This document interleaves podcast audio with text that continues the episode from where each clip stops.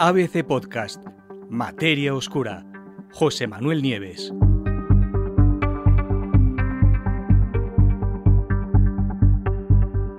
¿Por qué las grandes galaxias se están muriendo? Las galaxias más grandes que podemos ver en el universo han dejado de fabricar estrellas y los astrónomos llevan mucho tiempo intentando averiguar por qué. Ahora, por fin, parece que han encontrado una explicación. Para dar con esta explicación nos tenemos que fijar en una antigua colisión.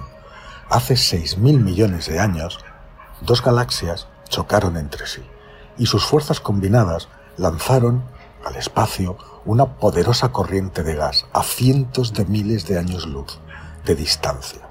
Es decir, esas dos galaxias chocaron hace 6.000 millones de años, quiere decir que están a 6.000 millones de años luz de distancia. Bueno, pues esa característica, ese chorro de gas lanzado a gran distancia, según un nuevo equipo, un equipo internacional de investigadores que acaba de publicar su solución en The Astrophysical Journal, pues proporciona una posible explicación a este misterio de por qué precisamente las más grandes entre las galaxias parecen estar muriendo, parecen no fabricar más estrellas. Lo dice David Seton, que es uno de los autores del estudio. Una de las preguntas más importantes en astronomía, dice este científico, es por qué las galaxias mayores están muertas. Y lo que vimos en nuestro estudio es que si coges dos galaxias y las aplastas una contra otra, pues eso puede extraer gas de la propia galaxia resultante. ¿Por qué no fabrican nuevas estrellas? Bueno, en nuestra región del universo hace ya mucho tiempo que las mayores, las galaxias más grandes que podemos ver dejaron de fabricar estrellas nuevas. Para tratar de explicar el fenómeno, los astrónomos llevan años mirando más y más lejos y por lo tanto más atrás en el tiempo, y todo para descubrir en qué momento y en qué circunstancias una galaxia que produce estrellas con normalidad llega un punto en que deja de hacerlo. ¿Qué necesita una galaxia para poder fabricar estrellas? Pues fundamentalmente necesita disponer de una buena reserva de material, gas frío. Sin eso se vuelve inerte. Otros estudios anteriores ya sugerían que ese gas puede escapar de la galaxia de varias maneras. Puede ser que sea arrastrado por agujeros negros o por las supernovas, expulsado por las explosiones de estrellas. O sencillamente podría ser que las galaxias, una vez agotadas todas las materias primas que necesitan, pues resulta que se tranquilizan y eh, como ya no les queda más materia que transformar en estrellas, pues dejan de formarlas. ¿Y cuál es la nueva posible solución? Pues buscando ejemplos de galaxias en las que recientemente se ha interrumpido este proceso de fabricación estelar, pues el equipo de investigadores utilizó eh, una, un catálogo de millones de galaxias que se llama Sloan Digital Sky Survey, que está elaborado, em, se hace en el observatorio de Apache Point, en Nuevo México.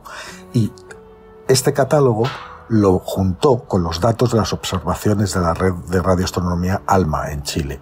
Son grandes telescopios. Bueno, pues de esta manera los científicos, examinando decenas y decenas de galaxias, consiguieron encontrar una que era justo lo que necesitaban. Una que está a unos casi 7.000 millones de años luz, que todavía tenía signos de tener combustible disponible para formar nuevas estrellas, pero que misteriosamente ya no las formaba, había dejado de hacerlo. Según dice Sutton, este investigador, necesitábamos una, explicación. Si tenía gas, ¿por qué había dejado de formar estrellas? Bueno, eh, para averiguarlo, los astrónomos mm, hicieron una segunda visita a la misma galaxia, pero esta vez con el telescopio espacial Hubble. Y ahí se dieron cuenta de que existía una enorme cola de gas que salía de la galaxia y que se extendía por el espacio a lo largo de cientos de miles de años luz. Bueno, a partir de ahí, los investigadores consiguieron reconstruir la historia de una antigua colisión y posterior fusión de dos galaxias.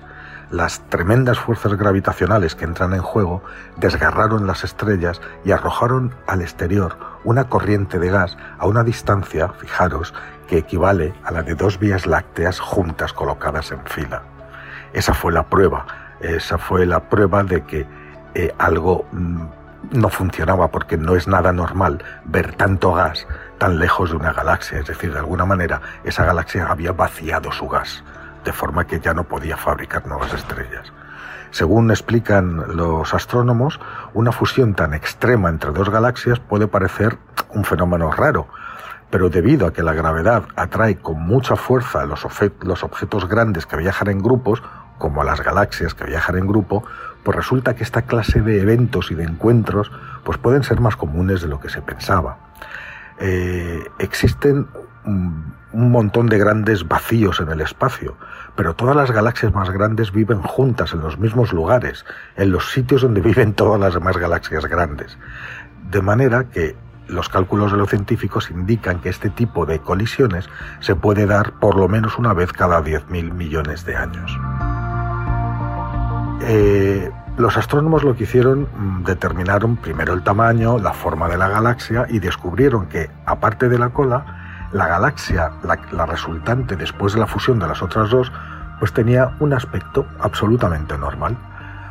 Una vez que la cola se desvaneció, tras pocos cientos de millones de años después del encuentro, pues el aspecto es exactamente el mismo que el de cualquier otra galaxia muerta, lo cual sugiere que ese proceso puede ser mucho más común de lo que parece, algo que el equipo está estudiando justamente ahora, ¿no?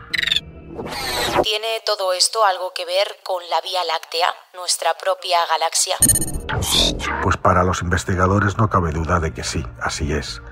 Si vas mm, a un lugar oscuro, explica el científico, y miras al lugar adecuado del cielo nocturno, puedes ver la galaxia de Andrómeda, que la tenemos cerca, es una de nuestras vecinas, que en 5.000 millones de años podría hacer exactamente lo mismo que estas dos galaxias lejanas con nuestra propia galaxia, es decir, va a chocar contra nosotros.